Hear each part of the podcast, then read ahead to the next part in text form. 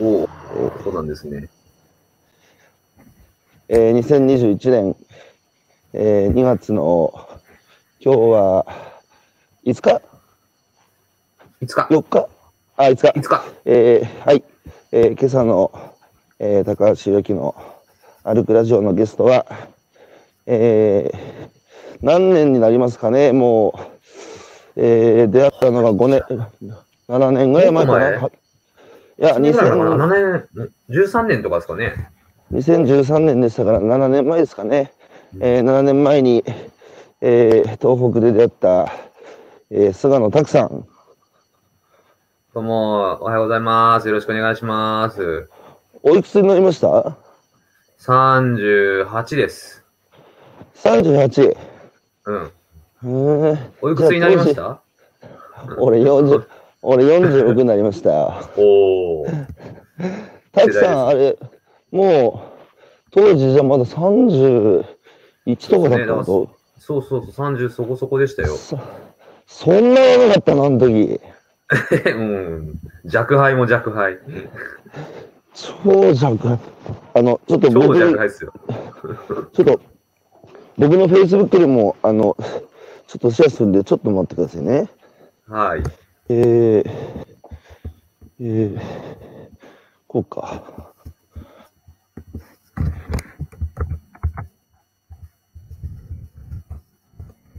すごいね。便利な時代ですね。一気に配信できるんですね、いろいろ。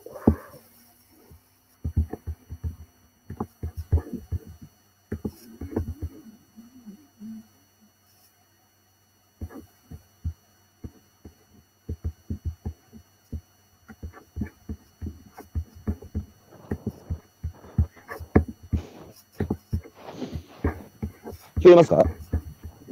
聞こえます。大丈夫です。あ、と Facebook で聞こえてるかどうかは知らない。えー、たくさんの声が聞こえなくなったな。なんでだ、これ？聞こえてないですか、えーえー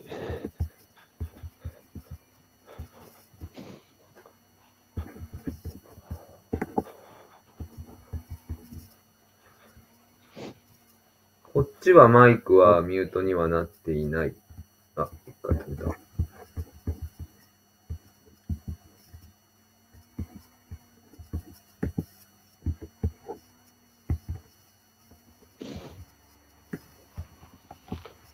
あ、これで大丈夫だ。あよかった。大丈夫ですか？はい。えー、もともと、あれですよね、あの、大丸どちらでしたっけ？生まれはね、大阪なんですよ。今も大阪に住んでます。あー阪神大震災の頃おいくつですか？えーとね、小学校6年生だったから12歳ですね。記憶にありますね、12じゃあ歳。。いや、記憶にありますよ。当時も大阪ですか？当時も大阪。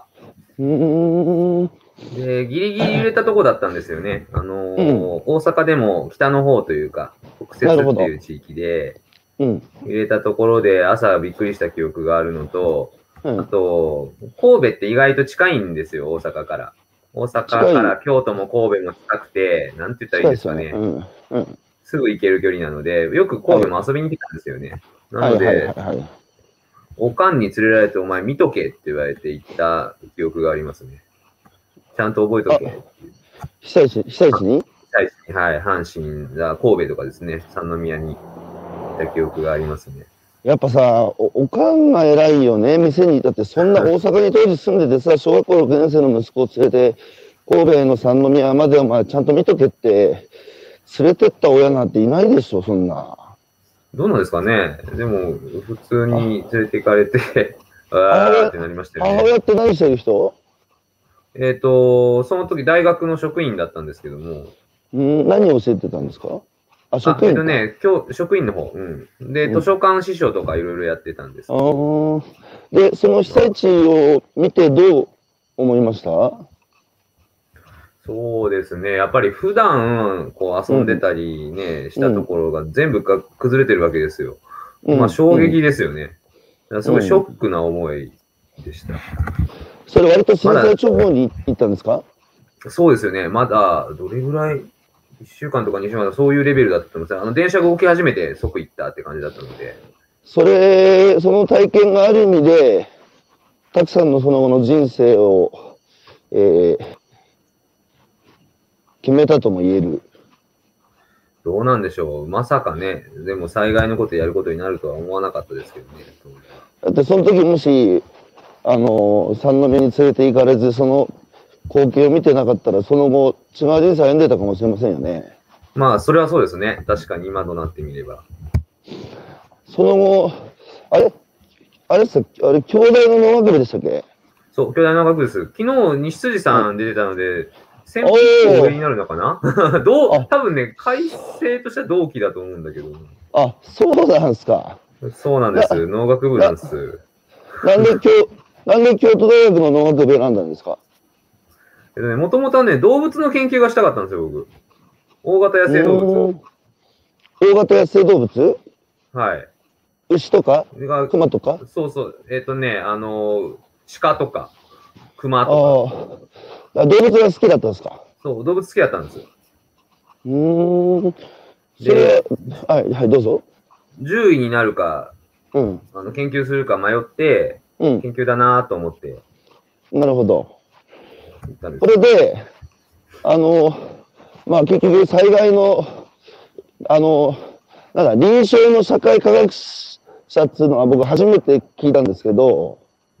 あの、そう、不勉強なんですいません。社会科学者ってなかなか普通に皆さん使ってます？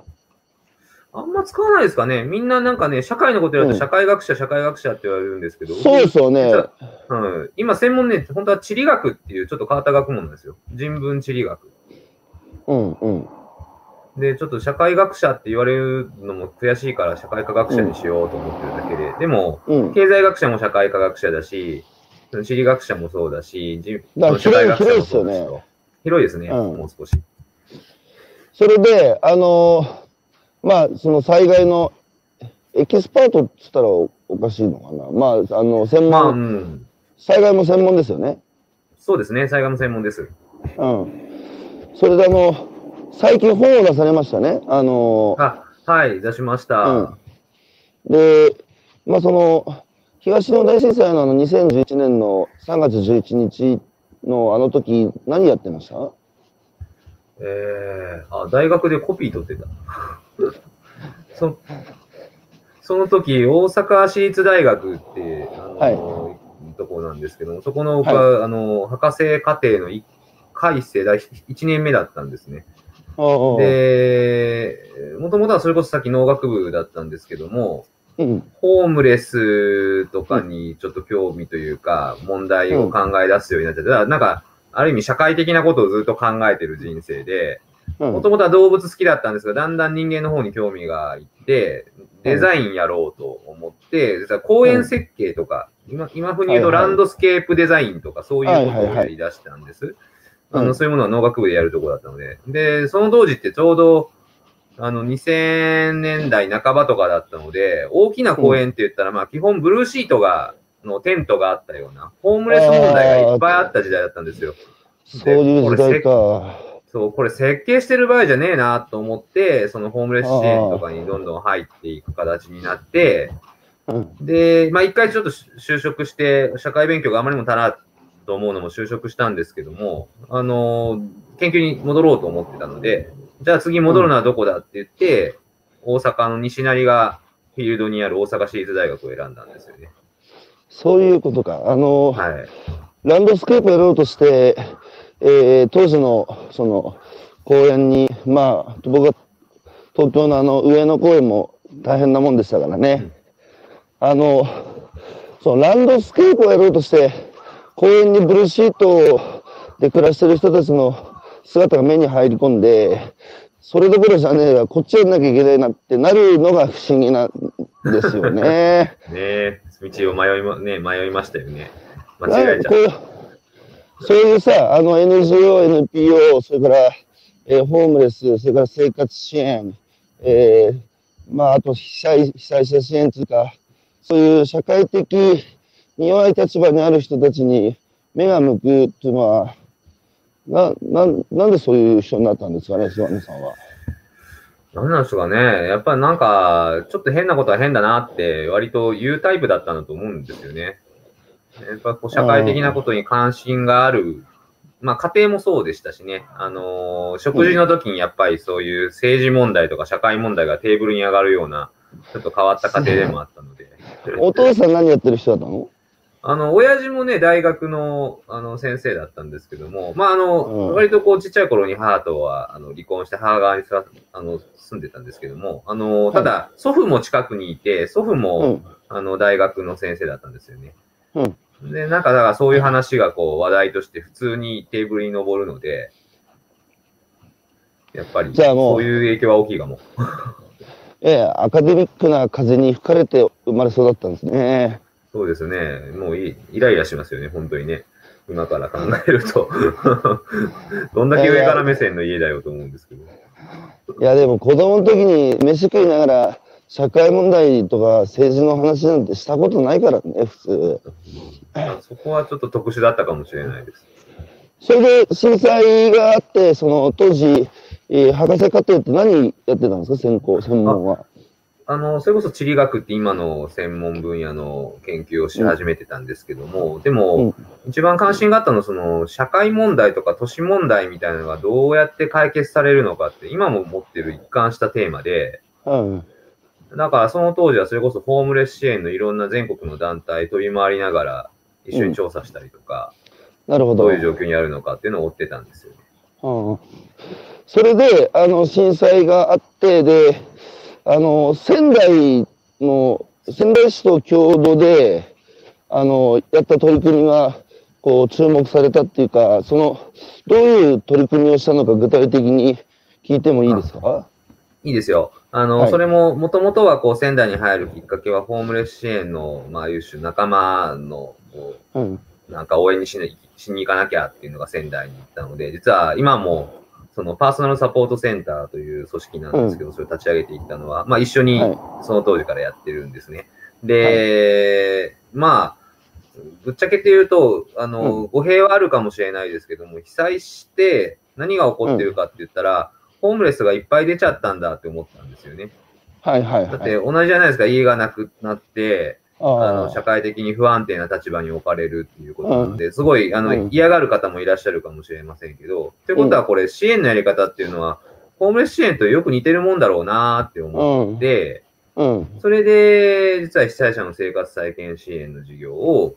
あの、企画をみんなで一緒になるほど、そうか。ある意味で被災者は家流されてホームレスになったってことか。いや、もう状態としては同じですよね。なるほど。それで？何したんですか？それで、結局は、うん、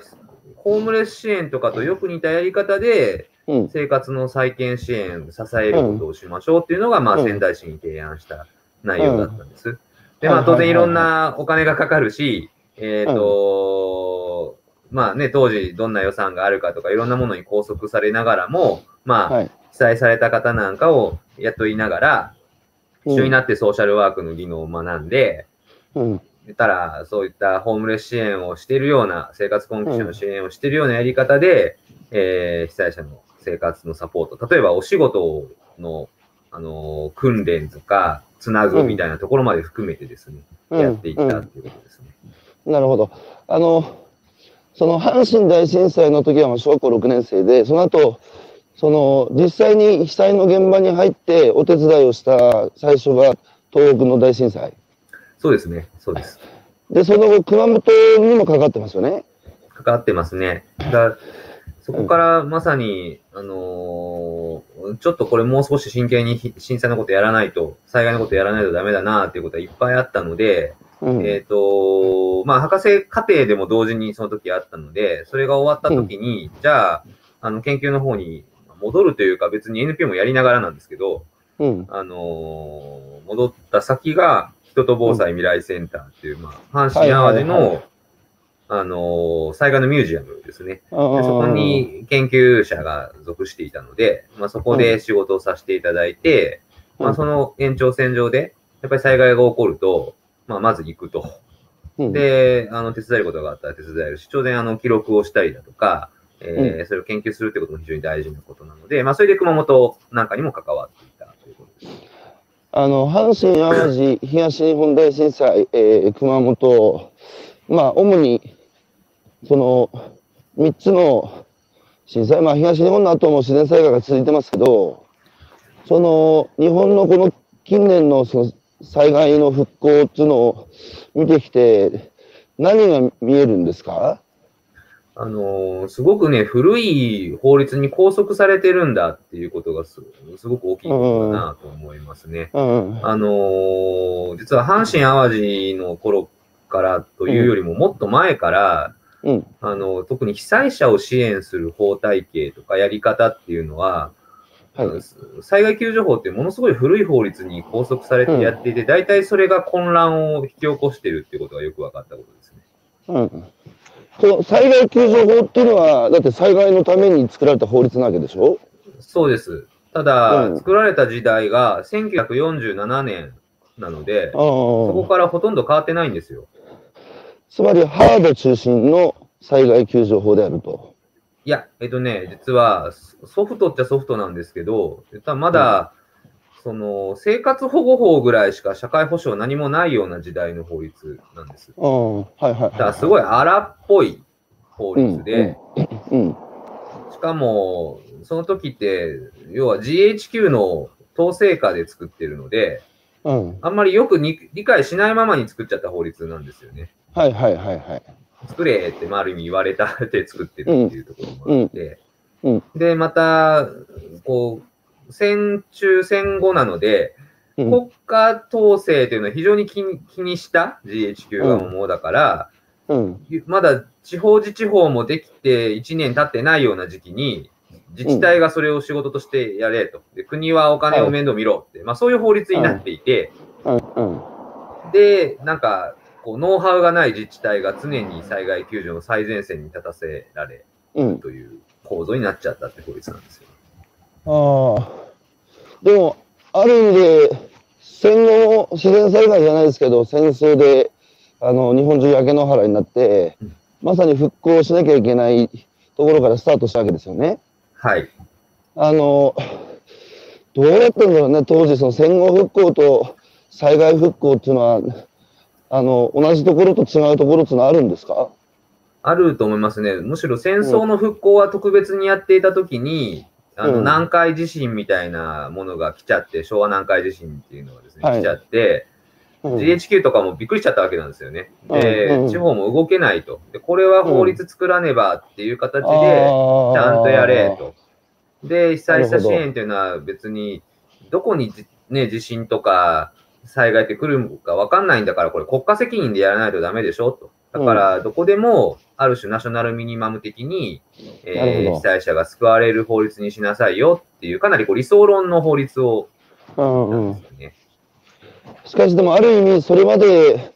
あのね日本って社会は別に今に始まった話じゃなくて災害列島ですからあの台風の通り道だし、えー、火山も噴火するし、えー、巨大地震も起こるし津波も来るしっていうので当時まだねその明治に入って近代国家になる前からさそういう災害があったわけでしょ？ありましたね。そういう時っつうのはまああれか、爆破体制で、まだそれぞれ自治っつうか、自分たちでまあ、やったんでしょうね。そうですね、あの明治入る前までは完全に自治の世界ですね。それこそ、あの、藩で、そういう時は蔵開けて、米食え、みたいな話になったりだとか、で、明治入って以降も、あの要は、自治体の備蓄ですね、みたいなことを行うような法律はあったんですが、まあでも直接、うん。その、人権をこう守るみたいな、あの、うん、そういった発想の法ではなかったので、あくまでもお金の融通の法だったんですよね、基本。なるほど。あの今、震災から10年を振り返るで、あの、いろんな人の話聞いてるんですけど、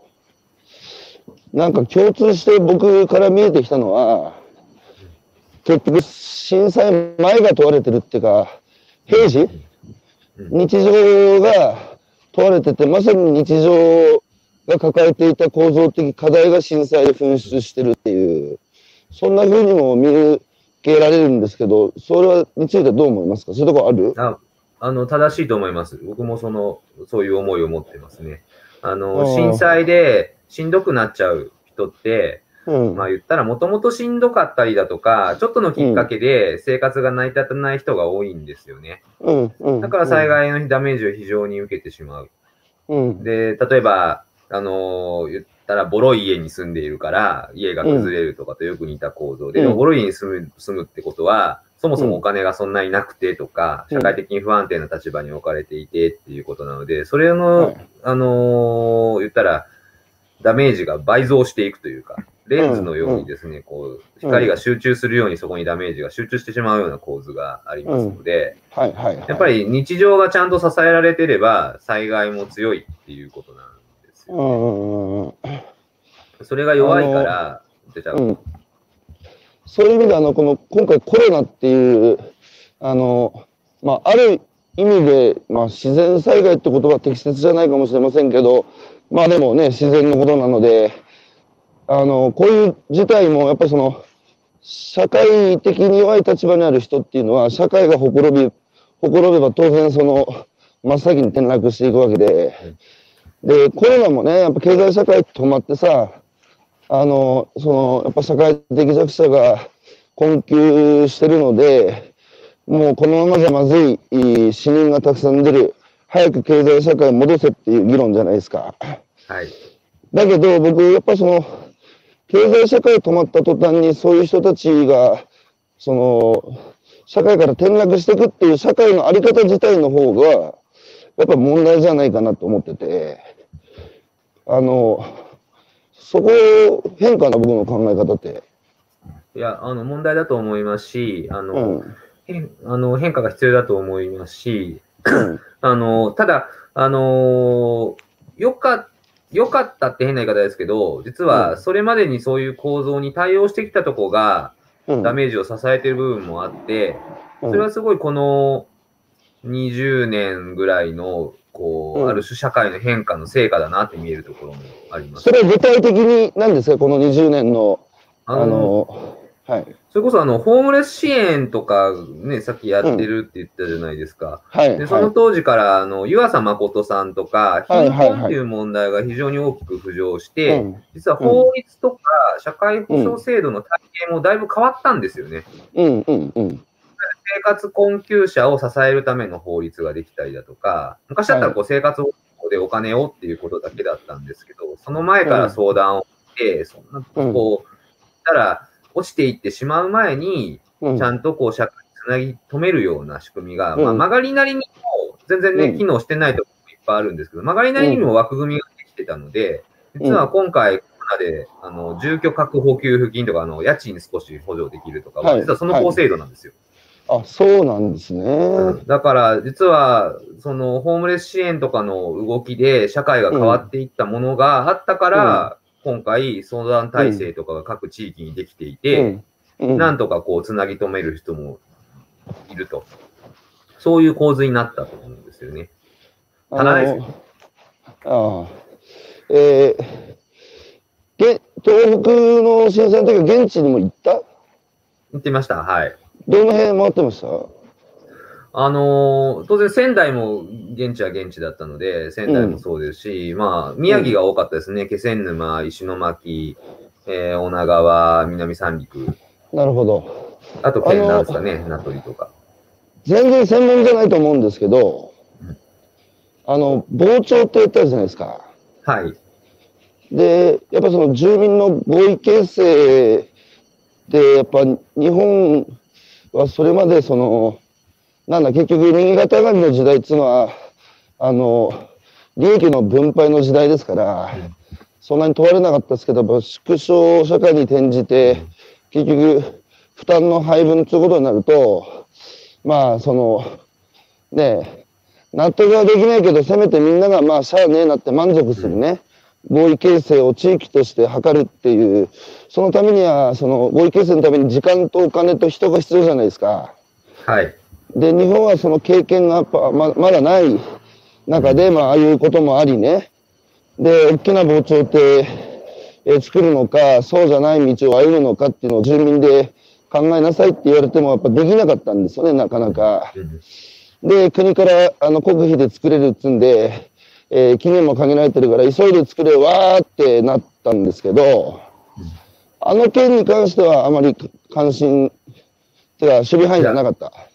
いや、あの、関心ありましたよ。あの、まあ、あの、学者として守備範囲ではなかったですけど、うん、やっぱりなんでそういった、あの、利益の分配の部分とか、うん、いろんな分配をしていくときに、非常に脆弱な人たちだが、まあ、脆弱な状態のまま決めざるを得なくて、実際決めてないっていう構図が生まれますよね。うん、なんか、あの、現地だけ取られると。そこ知りたい。あの、いや、一応ね、地域の人が決めたっつうんですよね。あの、行政はね。だけど、地域の人に聞くと、まあ、あの、不思議だったんです。僕、盲腸ってずっとね、ちょっとやってたんですけど、その、自治その被災自治体は、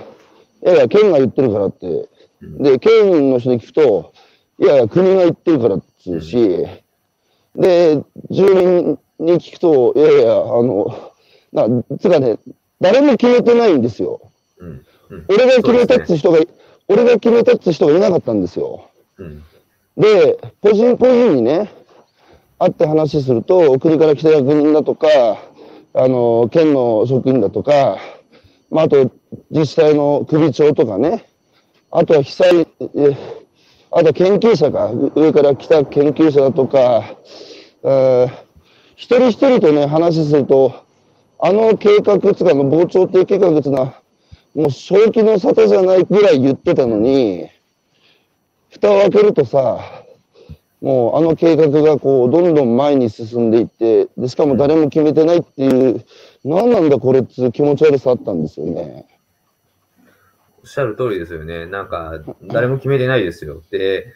お金の枠組みだけ多分決まっていて、で、現地を取られたような格好で、その枠組みは粛々と進んでいって、本当にこれいいのかなってみんな思いながらやっていた。でも、それで利益を受ける人たちもいたとは思いますけど、やっぱりなんかね、こう、発言が特にああいった公共的な問題において、発言の経路とか何か決めるっていう経路があまりに日本って脆弱なんだなというふうに思いますよね。それは、本当はどこに原因があるのかな？うん。も、もっと本当は、いや、すごくこう、幼い世界だったかもしれませんけど、阪神・淡路の時とかもよく似た構造がいろんなところで起こっていて、そんな防潮堤みたいな巨大なものではないですけども、うん、その時に何やってたかっていうと、やっぱはおっしゃるとおり話し合いなんですよね、住民で。うん、ただ、それを支えるための専門家が出てきたりだとか、それが NPO 化したりだとか、うん。まあ、実はその政府でも営利の企業の世界でもない、市場の世界でもない、また単純なこう住民自治だけの世界でもないような、やっぱね、3つ目の世界っていうのが、まあ、今風に言ったらソーシャルとか、NPO とか、僕はサードセクターって言葉をよく使いますけど、はい、その3つ目の世界っていうのが、日本ってまだやっぱり脆弱なんだなと思う。そうすると、その住民を、まあ、いわばかばったり、政府を監視するウォッチドッグしたり、うん、あの、いろんな機能をそこが、まあ、当然、諸外国は果たしてるんですけど、まだまだなんか日本ってそういったものを認められないし、住民側もなんだこれって思ってるし、なんかそういう領域が弱いんだなっていうことが非常に思いましたね。そこがないとおそらく、その、直接民主的なものが働かない、働きづらい構造になるんだろうなと思それはあの、鳩山政権誕生するときに新しい公共っていうのが、一つのキーワードとして出てきましたよね。はい、で、まあ民主党政権がすぐに倒れて、えー、自民党政権に戻ったわけですけど、はい、その新しい公共っていうのは、まだまだあの十分ではないとはいえ、うま、育ち始めてる。はい。育ち始めてる。育ち始めてると思いますよ。あの、阪神大震災の時にボランティア元年とか言われましたっけ？はい。あの、市民活動を含め、あの、なんかその自然災害ってその時代のね、社会の弱点をついてくると。で、その弱点を克服するような仕組みや価値観が、まあ、産み落とされるって、あの、なんか、なんかで読んだ気がして、で、関東大震災の時は都市化が生まれて、阪神大震災の時はその、なんだ、あの、えー、ボランティアだとか市民活動みたいなものが、ある種社会的に認知を得て、で、東日本大震災何を生んだんだってなった時に、ポッと出てこないって言うんですよね。菅野さん的に東日本大震災ってのは何を生んだと思いますか？あの、僕はもう単純に、あの、はい、そういう三つ目の領域があるっていうことをみんな取り扱い始めたってことだと思います。ああ、だつまり新しい公共？うん、新しい公共なんですけども、あのー、それが具体化して、一緒にやり始めた。うん、例えば、あのー、昔ってその NPO だったら NPO だけだったりとか、ボランティアだけだったりとかって、そういう話だったのが、そこと行政が組まにはならんとか、はい、あと、うん、2枚名刺を持っていて、あのー、営利の世界もやるし、非営利の世界もやるし、あの、ヒロさんもそうですよね。あの、いろんな世界やりますよね。当たり前のごとく、人がそういう生き方を選び始めたっていうことが、すごく大きかったと思います。だし、だって、阪神ある時だって、うん、住民そんなことできなかったんですもん。法基盤もないし、でも普通にみんな、俺やらなきゃってなって、被災者支援するって言ったら、NPO 法人作ったら、一般社団法人作ったりしたじゃないですか。うんうん、当たり前になっちゃってるんですよ、もう。それが本当に機能し始めたっていうふうに見えました、ね、ああ。ただ弱いですよ。先ほどの防潮堤みたいなとこまではいかないし。うん。うん、つまり、官民の間が生まれたってことですね。はい、間が生まれたってことだと思います。えー、公約あの公共セクターと民間セクターの二元、二元論になったわけじゃないですか、どっちかだって。うん、それは公共的なことだから行政あれ、はい、いや、これは、えー、民間の仕事だからっつ完全に境界線があって二元論だったのが、まあ、阪神大震災をきっかけに、聞こえますか？止まっちゃった？いや、聞こえてますよ。なんかね、ちょっと音が割れてます。こっちの問題かなあ、聞こえますか？あ、戻って戻った。あ、聞こえました、聞こえました。この、はい。まあ、まさに、二元二元論だったね。行政、あの、公共的なことなのか、民間のことなのかっていう、その、まあ、二元論で、そこに明確に境界線引かれてたものが、あの、そこに間が生まれて、そこはいわば第三、サードセクターとか、まあ、新しい公共的なものが、まあ、生まれて、生まれて、で、育ち始めてるっていう、それが当たり前になってきたっていうのが、まあ、東日本大震災後、えー、観察できる。観測できる。うん、そう思います。だ本当にだから二元論じゃ実際なくなっちゃってる。うん、ああ、それをまとめたのがこの前の本？うん、そうですね。はい、そうです、そうです。えー、この3つ目があるし、3つ目があった方がいいぜって、いうことがみんな分かり始めてることかなと思います。あの、最近、あの、いろいろ、えー、お調べになって東日本大震災に関わった人たちにあのインタビューをたくさんされてね、あの、一冊の本にまとめられましたけど、それ、どんな本なのかちょっと改めてご解説していただいてもいいですか？あ、いいですか？こんな、こんな、こういう本なんですけども。はい。はい、あのー、その NPO とかソーシャルな世界っていうのが、どういうふうに、あの、東日本の時に成り立っていたのか。あの、災害ってものすごく大きな、あの、社会課題をいっぱい生むものなので、それに、あの、当然ね、日本は、例えば災害が起きたら政府も対応しましょうっていう話になりますけども、はい、やっぱり NPO とかの世界で、また企業の世界も何とかしなきゃとかですね、いろいろ他のところもみんな勝手に動き出して対応していったんですよね。うん。うん、特にその NPO とかその3つ目の世界ですね、ソーシャルな世界に注目して、うん、えー、そこがどういうふうにそういう問題解決をしていくのかということを、まあ、言葉ですけど、東日本大震災という大きな災害をケースとして考えた本です。うんうんでで、先ほどの人にインタビューしてっていうのは、どうも、あの、つながりっていうことがすごく大事だったんだという結論になってます。っていうのが、あの、NPO とか、その、僕はサードセクターって言ってる世界ですけど、その世界っていうのは、実は、大概の、あの、他の世界と比べるとですね、結構いくつかの特殊なことがあって、うん、どうも多くのほとんどの組織の人、そういう活動してる人ってかなりこう、ローカルに活動されるんですよね。うん、はい。で、ローカルな人たち同士が全国的につながってるんですよ。うん。で、いろんな知恵とか情報交換してたりとか、お互いに勉強し合ったりとかしてて、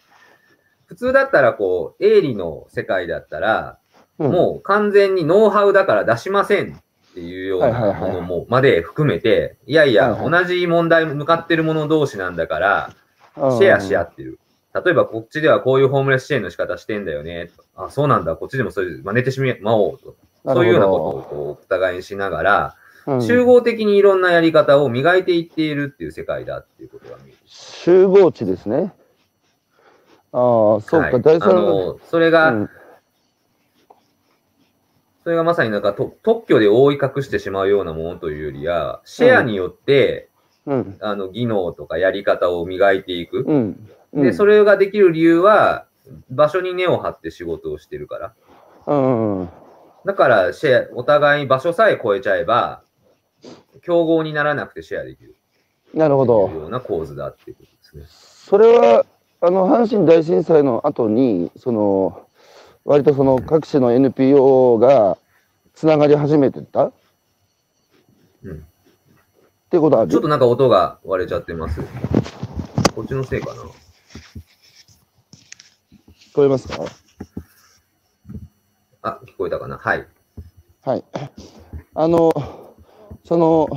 新しいじゃあ公共、そのサードセクターがこれからまだまだ日本の場合脆弱だけども、一応あることはあると。で、それがこれから、あの、有機的に機能する、まあ、これからだって災害多発時代に入ってしまっているので、その、まあ、今回の東日本大震災の教訓っていうかね、あの、どうやら官民の間が、えー、しっかりこう生まれて、態度を感じるけれども、まだまだだって話だったと思うんですけど、その、今後にね、ねはい、今後にその教訓をどう生かしていくかっつうか、だって熊本にも入ってったでしょ？で、去年は、あの、また熊、はい、熊川がね、氾濫して、人吉と熊村がやられましたけど、そのやっぱ自然災害がこれからやっぱ非常になんか多発してるような気配もあるので、何をその教訓として、あの、菅野さんは東日本大震災から得ました？今後にどう生かせばいいかあの,、うん、あのすごく2つあると思ってまして、はい。あ、聞こえてます？大丈夫？大丈夫聞こえてる、聞こえてる。2つあると思ってまして、さっきのあの、三つ目の世界ですね。あの、サードセクターと僕は言ってる、うん、まあ、NPO とかの世界っていうのが出てきたし、はいうん、企業だっていろんな対応したじゃないですか。うんうん、でも、あの、災害ってことを考えると、先ほど言った災害救助法って、行政、特に自治体がだけでやれよっていう法律になってるんですよね。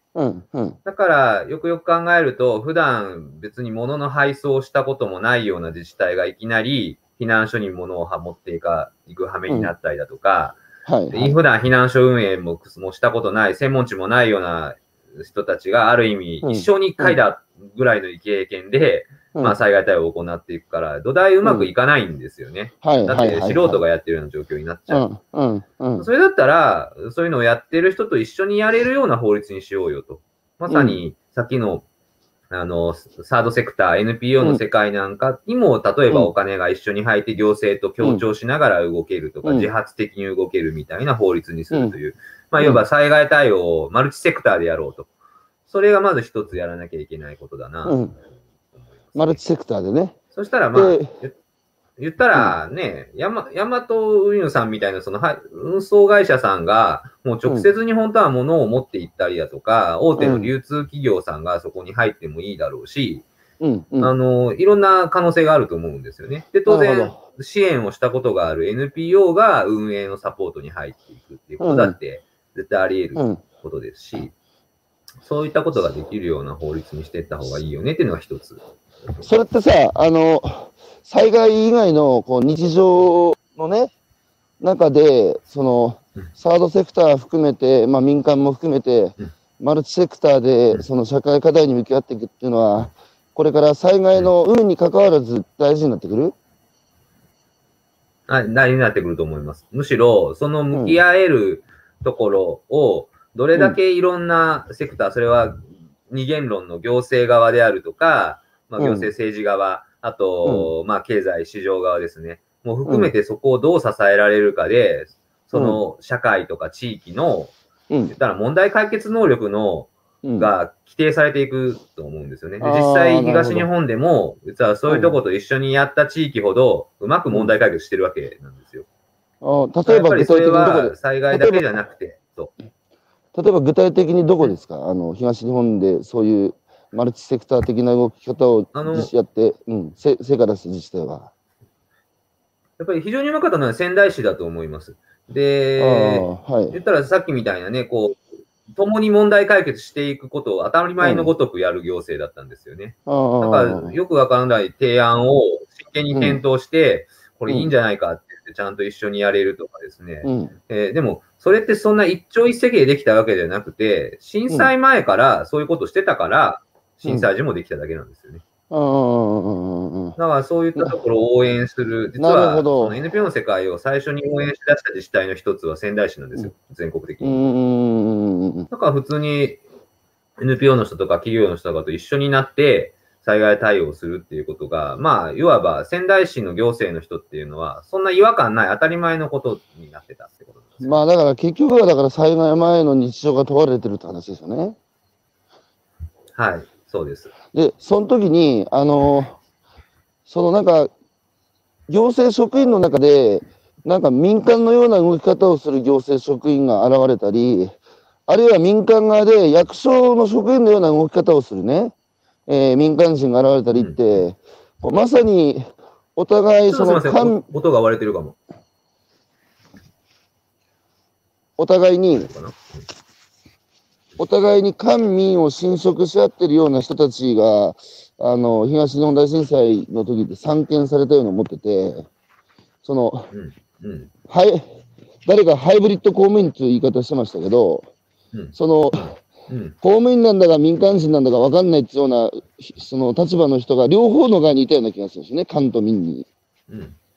そういう人がもっと増えていけばいいってことですよね。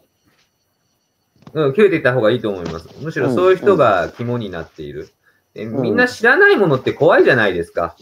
怖いですよ。なんか、いや、好き、それが好きで飛び込んでいく人もいるんですけど、当然、文化も慣習も違うわけですよ。あの、セクターを超えちゃうと。うんうん、だからその自分たちの方から見ると、あいつらはよくわからんし、非効率なことやってんなとか、うんうん、そういう対立ばっかりになっちゃうんですけども、それはそれでやっぱり理屈があるんですよね。うんうん、そのやっぱり文化をそう超えて理解できる人が増えれば増えるほど、多分一緒にやることができるようになっていく。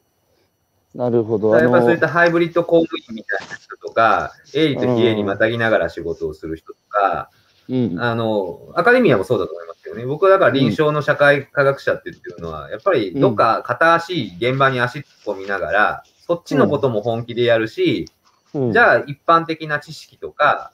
うん、あの、学問っていうことも本気でやる。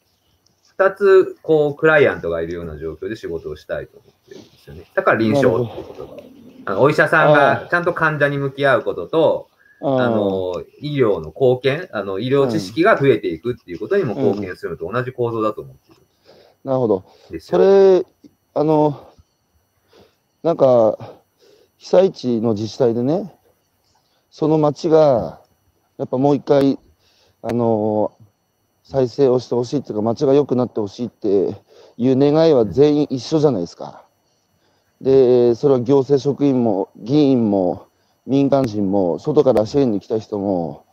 みんなこの街良くなってほしいっていう思いは一緒なのにすごいセクターを超えてやっぱりいがみ合い喧嘩あ誹謗中傷足の引っ張り合いっていうのが見てて辛かったんですよね。でそれってでも別に災害の時だけじゃなくて、うん、でもそれって別に災害の時だけじゃなくて日常のね地域社会っていうか街づくりに関しても言えることで、それはさっき菅野さんが言ったところがちょっとポイントですよね。それぞれ、やっぱ、あの、作法っていうか、理屈があるわけで、それを理解する人たちが、まあ、つまり間がたくさん生まれていかなきゃいけないってことですよね。そうですね。だまさにそれを理解しておくと、まあ、翻訳をしたりとか、通訳をするようなことができるようになるので、うん、あの、言語をね、通訳するように文化を通訳しなきゃいけないんですよね。うんうん、なんか、それができるようになればなるほど、まあ、言ったらいいとこ取りで混ぜ合わすこともできるようになるし、新しいやり方も生まれていくようになるし、より僕は社会が良くなると思ってるんですよね。良くなるというか、よくできる基盤ができていくというか、そういうふうに思っていますね。もう一つは何ですか？あの、教訓の二つ目の。あ、えっ、ー、と、二つ目の教訓は、あの、さっきの、どっちかとこう、被災者のこん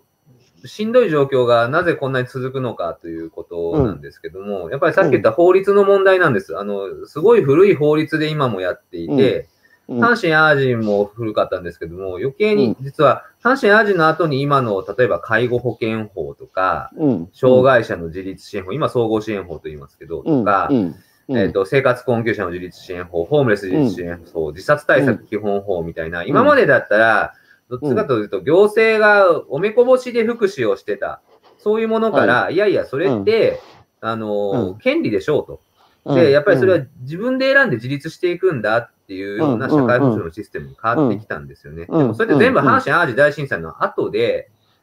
実は災害の法律とそれは全然連動してないんですよ。だから、あの、社会保障の社会保障のフェーズフリー化っていうふうに言ってますけど、普段しんどい人が災害の時もしんどいん。だから、普段しんどい人を支える法律を災害の時も使えるものにしとこうとか、普段そういうことを支えてる人が災害の時も役割を持って動けるようにしようと。そうすれば、普段からしんどい人たちを災害の時も支えられるじゃないかと。そういう発想に法律とか仕組みを変えていかなきゃいけないと思ってます、なるほど。だからコロナの時はだから、うんうん、よかったっていうのはそういうことですよ。あの、生活困窮者の自立支援法を、いわばちょっと運用を変えて、コロナ対策にも使えましたっていうのは、すごくいい例だと思うんですよね。まあだから、結局、今日の話でも問われてるのは、やっぱり、日常ってことですよね。日常の、あの、中で、僕らが普通に暮らしてるこの、社会の中で、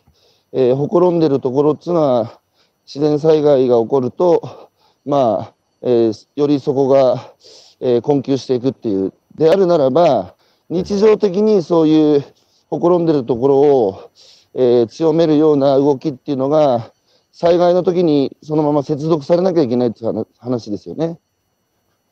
うん、そうです、そうです。まさに。なので、あの災害は危機なんじゃなくて、平時の延長なんです。うん、ああ。だ だから平時の延長が災害にも対応できるようにしようと。まあ、プリウスみたいなもんですよ。